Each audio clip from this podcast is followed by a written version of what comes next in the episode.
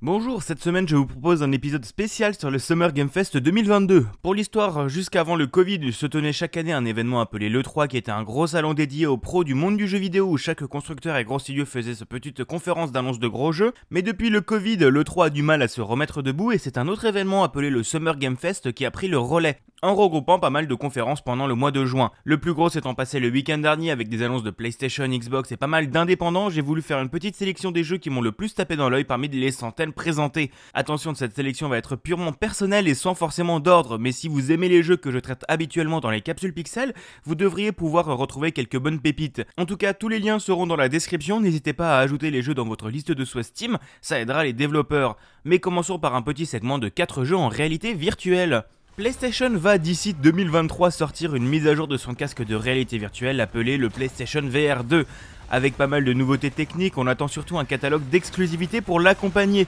Et pourquoi pas se servir du formidable monde d'Horizon Zero Dawn et d'Horizon Forbidden West pour proposer une nouvelle aventure avec d'autres personnages dans Horizon Call of the Mountain. J'espère énormément avoir le droit à mon Half-Life Alix à moi, dans un jeu VR à gros budget et en prendre plein les yeux avec toutes les machines peuplant ce monde riche. On peut s'attendre à du gameplay d'escalade, de tir à l'arc, de combat, bref pas mal de très bonnes choses en espérant que ça soit pas trop gerbotron. Broken Edge, développé par les Français de Trébuchet et prévu pour cet automne, nous proposera des duels à l'épée style ancien. Il devrait y avoir plusieurs personnages jouables avec chacun leur capacité, comme un bouclier, une épée plus longue ou plus puissante. Il semble y avoir des mécaniques de brisage d'épée que je trouve fortement intéressantes, la direction artistique semble fortement colorée, rappelant un peu le jeu Sable sorti l'année dernière, et le gameplay me rappelle également un peu le jeu Blastoon que j'avais fortement aimé en VR et dont je vous parlerai sûrement un jour. Je pense que le côté nerveux d'action-réaction pourrait rendre vraiment bien en VR du moment qu'on a un peu de place chez soi, et pourquoi pas être pas mal comme première expérience. Et ce sera dispo à la fois sur Oculus Quest 2 et sur Steam VR.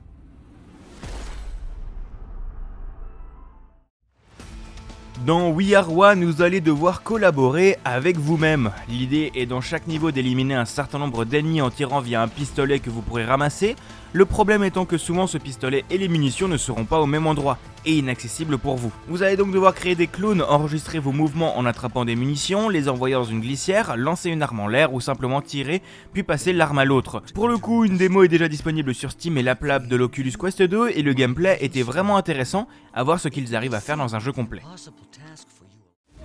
Et voici le dernier jeu VR de ce petit tunnel. Vous devez sûrement avoir entendu parler de What the Golf, ce petit jeu indé sorti sur Apple Arcade puis sur PC, développé par des gens qui ne connaissent pas le golf. Bien what the fuck, ils vous emmenaient golfer avec des maisons, des golfeurs ou en faisant des références à d'autres jeux indés comme Super Hot. Eh bien ils ont décidé de remettre le couvert avec What the Bat reprenant peu ou pro le même principe, avec du baseball en VR. Encore une fois, vous pouvez vous atteindre à des niveaux bien étranges, retournant le principe de golf à l'envers comme gardien de but, sculpteur ou rangement de maison. On retrouvera aussi toute la direction artistique amenée par le premier jeu, colorée avec de gros modèles 3D rigolos et une musique tout aussi énergique. On n'a pas encore de date de sortie précise, mais c'est prévu pour 2022. Bon, ça va On va prendre le temps de cette petite pause pour respirer un coup. Dites-vous que vous venez de prendre seulement 4 jeux dans la tête et que les conférences en enchaînent 15 dans le même laps de temps. En tout cas, avant d'enchaîner avec plein de petits jeux indés trop cool, je vous propose de vous abonner et de ne pas hésiter à lâcher un commentaire sur ce que vous pensez de ce genre de contenu. Et si vous aimez, vous pouvez lâcher quelques euros sur mon Patreon. Mais assez perdu de temps, on enchaîne avec 4 jeux extraits de la conférence Day of Devs. Escape Academy, comme son nom l'indique, est un jeu dédié aux escape games. Ici, vous serez étudiant dans une école dédiée à la résolution de ceux-ci. Pas mal d'énigmes à résoudre, des dialogues avec les autres étudiants et les professeurs dans un style visual novel très intéressant. Pour le coup, ce qui m'intéresse beaucoup, c'est la partie liante et tous ces cours, qui peut vraiment apporter un plus par rapport aux autres jeux. Et je pense que Coin Crew Games, avec leur expérience de fabrication de salles IRL, peut vraiment se démarquer. Il est prévu sur Steam, console et Xbox Game Pass le 14 juillet. Pendant le Day of Devs, on a aussi vu des jeux un peu plus artistiques comme Naiad. Développé en solitaire par iWarp, vous devrez guider une petite naïade dans les flots de sa rivière depuis la source où elle est apparue. Vous pourrez rencontrer plein d'animaux mignons ou faire refleurir les bords de l'eau. Mais les temps étant ce qu'ils sont, vous devrez aussi éviter la pollution laissée par l'humanité dans ces flots bleus. Ici, ce n'est pas forcément le gameplay qui m'intéresse, qui a l'air plutôt simple pour le coup, à coup de nage et d'évitement d'obstacles, mais la DA qui est vraiment incroyable. C'est prévu pour l'instant au troisième semestre 2022. Dans Capsule Pixel, je vous avais parlé de Assemble Whisker développé par Uswo Games. Eh bien, ils viennent d'annoncer leur prochain jeu au doux nom de Destas The Memories Between. Pour être honnête, si je l'ai retenu, c'est surtout parce que j'adore les créations de ce studio. Mais le plot de base semble quand même être intéressant en nous laissant suivre Desta, une jeune femme qui plonge dans des rêves prenant place dans les souvenirs de personnes. Le gameplay lui semble être un jeu de stratégie au tour par tour style XCOM, mais sûrement bien plus accessible, avec des mécaniques de roguelike. On n'a pas encore de date de sortie, mais ce sera dispo sur PC et mobile et normalement inclus dans l'abonnement de Netflix, parce que pourquoi pas. Celui-là, ça fait quelques temps que je le suis sur Twitter. Eh bien, on a eu beaucoup plus d'informations sur le magnifique Shim. Ici, l'idée est que vous incarnez un Shim, à savoir l'âme d'un objet, d'une chose ou d'un être vivant qui a été séparé de son hôte au début du jeu. Vous allez donc devoir le rejoindre avant qu'il ne soit trop tard. Pour ce faire, vous devrez sauter de zone d'ombre en zone d'ombre comme dans un platformer 3D. Vous verrez bien sûr de belles couleurs chaudes, les ombres seront très découpées du reste et le gameplay général semble être vraiment calibré au poil. On n'a pas encore de date de sortie, mais ça arrive au moins sur Steam. Voilà quatre autres jeux présentés. Ça va toujours? Bon, eh bien, on va parler de Devolver Digital. C'est un éditeur que vous devez sûrement connaître pour des jeux comme Hotline Miami, Inscription ou Minutes. Et eh bien depuis quelques années, ils ont aussi leur propre conférence à l'E3, surtout un prétexte pour se moquer de l'industrie. Donc je vous conseille déjà d'aller regarder cette conférence de 20 minutes pleine de références, et moi je vais vous parler de deux jeux. Les bases de Terranil sont vraiment intéressantes pour le coup. Ici, l'idée n'est pas comme dans beaucoup de jeux de bouffer toutes les ressources de cette pauvre terre, mais au contraire de partir d'une terre complètement détruite pour la reboiser, remettre des cours d'eau, ramener des animaux. Pour ça, vous commencerez par mettre en place des éoliennes pour l'énergie, ensuite d'autres machines pour réhydrater le tout. J'aime vraiment beaucoup les idées amenées et le fait qu'il semble y avoir plusieurs biomes et mécaniques disponibles me tente pas mal.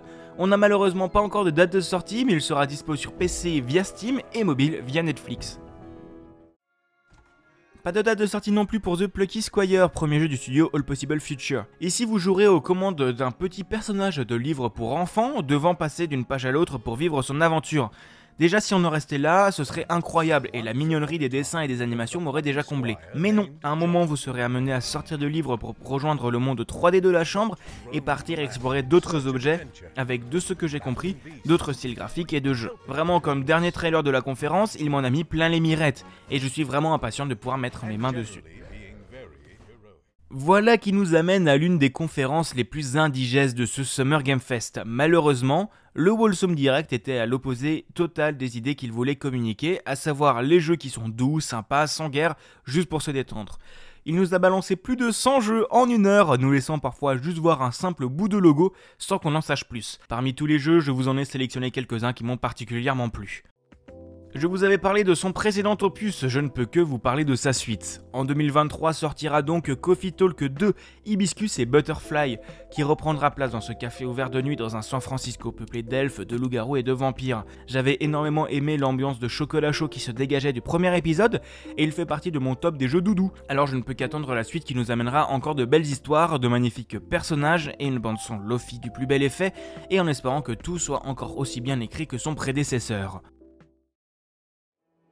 Paper Trail du studio Newfoundland Games est parmi ses expériences avec une mécanique de gameplay qui passe ou qui casse. Ici, vous allez devoir plier dans différents sens des bouts de papier pour se faire correspondre chemins et portes et avancer dans le niveau. Ça risque clairement d'être le genre d'expérience qui nous amène à nous creuser la tête et toute la partie graphisme en presque dessin est juste sublime. Il est prévu pour le premier semestre 2023 et une démo est déjà disponible sur Steam. Pour avoir testé sa démo, je peux vous confirmer que Railbound est un jeu de puzzle vraiment intéressant. Ici l'idée est d'amener différents wagons numérotés jusqu'au cul de la locomotive dans le bon ordre. Dans chaque niveau vous aurez un certain nombre de rails disponibles avec des aiguillages, des barrières pour bloquer des chemins ou des tunnels pour se téléporter d'un bout à l'autre du niveau. Les idées de design étaient clairement intelligentes, en même temps Afterburn sait faire avec ses anciens jeux comme Golf Pix ou Invento, d'autres petits jeux de puzzle. Et comme avant, le jeu a une direction artistique singulière mais très élégante, encore une fois bien chaude et douce et le jeu est prévu pour septembre sur PC et mobile. Le dernier jeu, j'étais juste obligé contractuellement de le mettre au risque de représailles terribles de mes amis. Dans Usagishima, vous êtes le nouveau gestionnaire d'une île abandonnée peuplée de lapins, tous plus adorables les uns que les autres. Vous allez devoir fabriquer des structures, acheter des jouets pour vos lapins, en amener d'autres. Selon son créateur, l'une des principales sources d'inspiration est Animal Crossing, donc on peut s'attendre à un jeu vraiment doux et idéal pour passer le temps. Toute la partie visuelle sera en pseudo-dessin également et les animations sont juste trop choupies. Et vous avez même un mode photo pour immortaliser vos protégés. Et nous voilà donc dans la dernière conférence avec des jeux que j'ai notés. Xbox a encore une fois ruiné le game avec 30 jeux disponibles dans le Game Pass le jour de leur sortie, à la fois des gros et des petits, dans une conférence vraiment bien rythmée. On peut retenir entre autres l'annonce du dernier DLC de Hot Wheels pour Forza Horizon 5, la saison 7 de Sea of Thieves, qui amène beaucoup de nouvelles personnalisations, des hélicoptères et planeurs dans Flight Simulator, mais j'ai choisi de vous parler principalement de trois jeux pour terminer, dont on n'a pas les dates de sortie mais qui arriveront dans les 12 prochains mois directement sur le Game Pass. Bien que l'infiltration ne soit pas mon genre de prédilection, Ereban Shadow Legacy m'a frappé par son univers où vous jouez Ariana, seule survivante d'une race oubliée. Ici vous allez devoir éviter éliminer vos ennemis en vous coulant dans les ombres pour grimper et passer inaperçu. La lisibilité des cônes de vision des robots semble vraiment bonne et je ne pense clairement pas que ça va être un jeu trop difficile, mais plus le genre d'infiltration grand public plus orienté sur la plateforme. Et Bobby Robot Games semble savoir faire là-dessus. Et encore une fois, la partie visuelle semble vraiment incroyable. Comme avant-dernière expérience, voici Redfall par l'équipe de Arkane Austin, créateur de Prey entre autres, et branche de Arkane Lyon, à qui on doit les formidables Dishonored de Deathloop. Ici, vous serez dans un shooter solo multijoueur à 4 face à une armée de vampires ou de cultistes qui veulent devenir des vampires. Chaque personnage aura ses propres capacités, comme un robot mignon ou des pouvoirs télékinésiques. Encore une fois, on peut espérer une grosse mise en avant de l'infiltration, des multiples chemins possibles et des gadgets à détourner. Mais j'ai tout de même peur qu'on ne soit pas au niveau des anciens jeux, avec plus une expérience fun et multi commandée par Microsoft pour le Game Pass que sur un travail d'orfèvre des Dishonored ou de Prey, mais je pense quand même me laisser tenter. Pour terminer cette longue liste imbuvable, on va parler de ma plus grosse attente, à savoir Hollow Knight Silk Song. C'est la suite de Hollow Knight dans laquelle vous jouerez Hornet et partirez à l'exploration d'un monde peuplé d'insectes en tout genre. Pensé à la base comme un simple DLC du premier jeu, débloqué grâce au Kickstarter, Team Cherry a voulu étoffer la chose avec un jeu complet, amenant du nouveau gameplay avec possiblement des objets utilisables, de nouveaux boss avec des patterns incroyables. La musique va encore être à couper le souffle, Hollow Knight est dans mon top 10 des bandes son clairement. Le level design est aux petits oignons et la partie visuelle est sublime, avec des dessins et des animations qui crèvent juste l'écran. On n'a pas encore de date de sortie, mais pour Microsoft, l'avoir dans le Game Pass est un gros point fort, et on peut s'attendre à ce qu'il sorte dans les 12 prochains mois. Voilà, 17 jeux choisis sur les dizaines que j'avais notées. J'espère que cette petite sélection vous aura plu et intéressé. Je sais que ça change un peu des formats que j'ai l'habitude de faire, mais je voulais vraiment prendre le temps de faire ça, histoire de vous transmettre un peu ce que j'ai retenu. Vu que j'ai le temps, je n'hésite pas à vous dire de vous abonner à ce podcast, de mettre des étoiles sur toutes vos plateformes ou de partager l'épisode. Et laissez-moi un commentaire pour me dire ce que vous en avez pensé. Si ça vous plaît, je vous ferai peut-être un autre comme celui-là pour les capsules d'or à la fin de l'année. Je vous fais des gros bisous et je vous dis à la prochaine. Salut